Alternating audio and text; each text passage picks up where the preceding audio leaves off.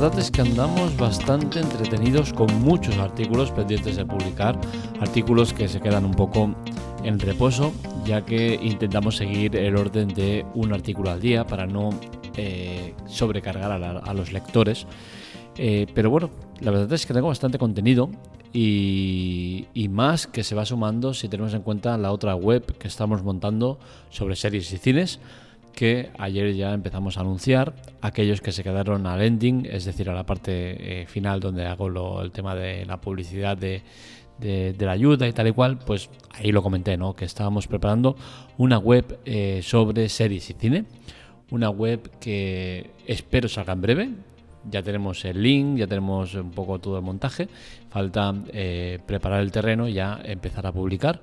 Y, la verdad es que tengo muchos temas interesantes, eh, tanto en esa web como eh, a nivel tecnológico. ¿no? Eh, la verdad es que está siendo una semana muy, muy llena de contenido. Y el que tratamos hoy es el de la especulación de las criptos y los NFT. ¿Por qué? Porque se está dando una situación complicada en los cuales eh, los números están llegando a, unos, eh, a unas cifras preocupantes. ¿no? Por ejemplo, Bitcoin, en el momento de hacer el artículo que tenéis en la web, estaba en torno a los 20.000 eh, euros el Bitcoin. 20.000 dólares, creo que son, ¿no? al final el euro y el dólar están más o menos en la misma, o sea que da, da igual. ¿Qué sucede? Que esto me hace recordar mucho pues aquellos tiempos que os he ido comentando en muchas ocasiones donde eh, una serie de personas eh, sacaban pecho, alardeaban en redes sociales del dineral que habían ganado con el Bitcoin, de los ricos que eran gracias a Bitcoin, de, la gran inversión que habían hecho, y siempre se decía lo mismo, ¿no? Eh, eso es falso. ¿Por qué? Porque tú puedes comprar un Bitcoin a 20.000 y que en un momento dado esté a 60.000, y eso no quiere decir que tú hayas ganado 40.000. Quiere decir que habrás ganado 40.000 millones en el caso de que vendas ese Bitcoin. Pero mientras no hagas esa transacción, tú no has ganado absolutamente nada. Tendrás un valor de tanto, pero no tienes nada. ¿Qué sucede? Pues que, eh, como era de esperar, ha vuelto a haber una caída brutal y eh, en este caso la, caída eh, se está prolongando más tiempo de lo que normalmente suele haber con estas caídas. El Bitcoin recordamos que, hubo un momento de la historia en el cual llegó a los 60.000 eh, dólares el Bitcoin, ¿no? Una cifra brutal que, bueno, luego fue reduciéndose con diferentes caídas. Con cada caída lo que pasa es que es una caída fuerte y se va recuperando poco a poco, vuelve a caer fuerte, se recupera poco a poco y esta vez ha sufrido una caída muy bestia que eh, parece que arrastre dos crisis a la vez. O sea, parece que dos crisis fuertes del Bitcoin se hayan juntado en una sola, ¿no? Entonces, esto genera preocupación porque eh, los límites eh, a lo que está a la baja empiezan a generar problemas en cuanto a que no salga rentable producir bitcoins por el precio al que está, ¿no? Es decir, que cuesta mucho más dinero generar bitcoins que el que se consigue por el bitcoin en sí.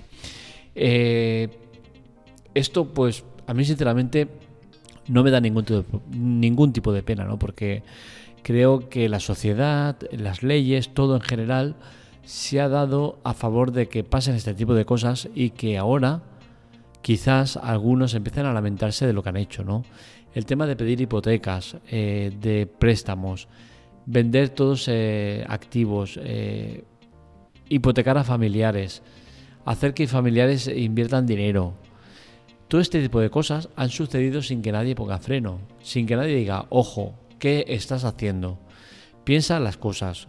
No te vamos a dar una hipoteca para, comprar bitcoins. No vamos a permitir que eh, vendas propiedades para comprar bitcoins. Es decir, para hacer una transacción de bitcoins, el dinero ese no lo tienes en mano y compras. O sea, hay una transacción. Pues esas transacciones deberían estar muy controladas, muy medidas y no se hace.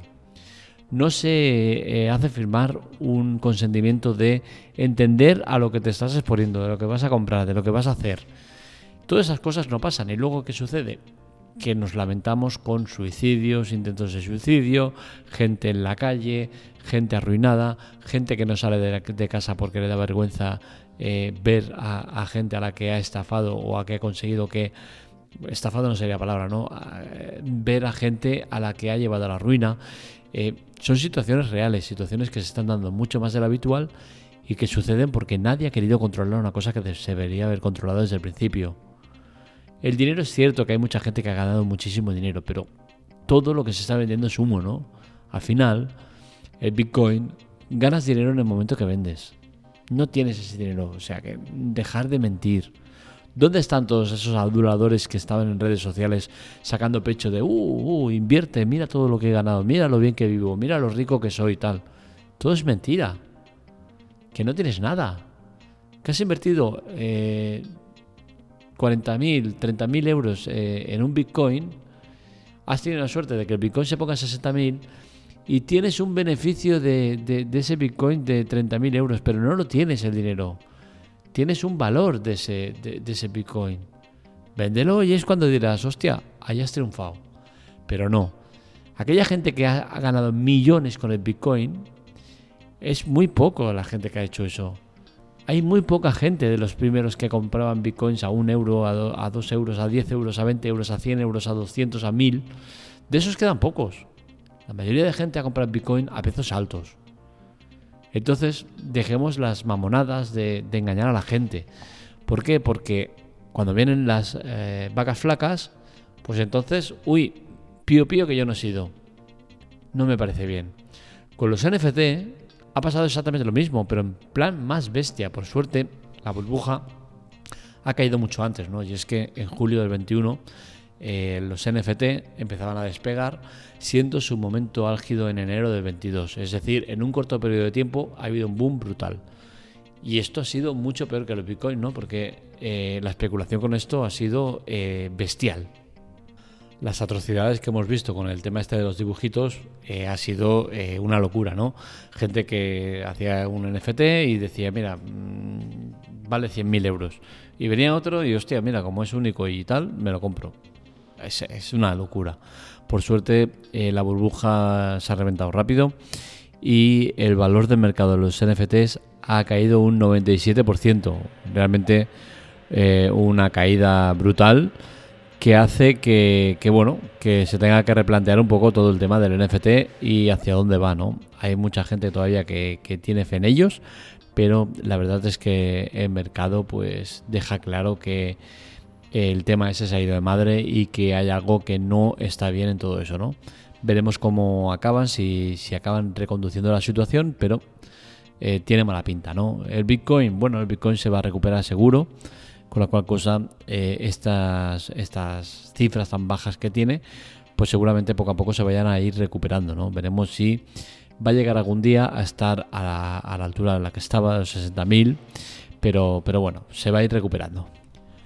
Sobre si es un momento para invertir en bitcoins, pues eh, yo siempre he defendido lo mismo, ¿no? Eh, mejor pájaro en mano que ciento volando. Y creo que si bien es cierto con el Bitcoin puedes eh, ganar dinero, puedes ganar mucho dinero de manera rápida, sí que es cierto que es una moneda muy volátil y como tal te va a llevar a una situación complicada en la cual vas a estar demasiado pendiente de ver si tu valor de, ha subido o ha bajado, ¿no? Y eso creo que no es una buena manera de vivir.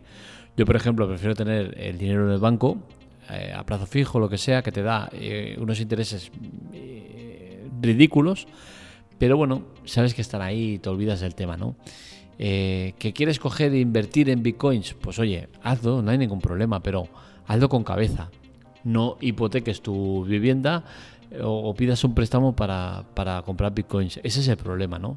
Si tú tienes eh, 30.000 euros ahorrados y dices, oye, mira, voy a meter 20.000 euros eh, a bitcoin, pues oye, genial. ¿Que lo pierdes? Mm, mala suerte, tío, es que es lo que hay. Eh, que ganas poco dinero, mala suerte. Que ganas mucho, felicidades. Pero que no te, que no te eh, condicione la vida, ¿no? El tema del Bitcoin es lo importante, ¿no? Que no te levantes eh, a medianoche o te levantes de una mañana mirando a qué valor está el Bitcoin. Ese es el verdadero problema desde mi punto de vista, ¿no?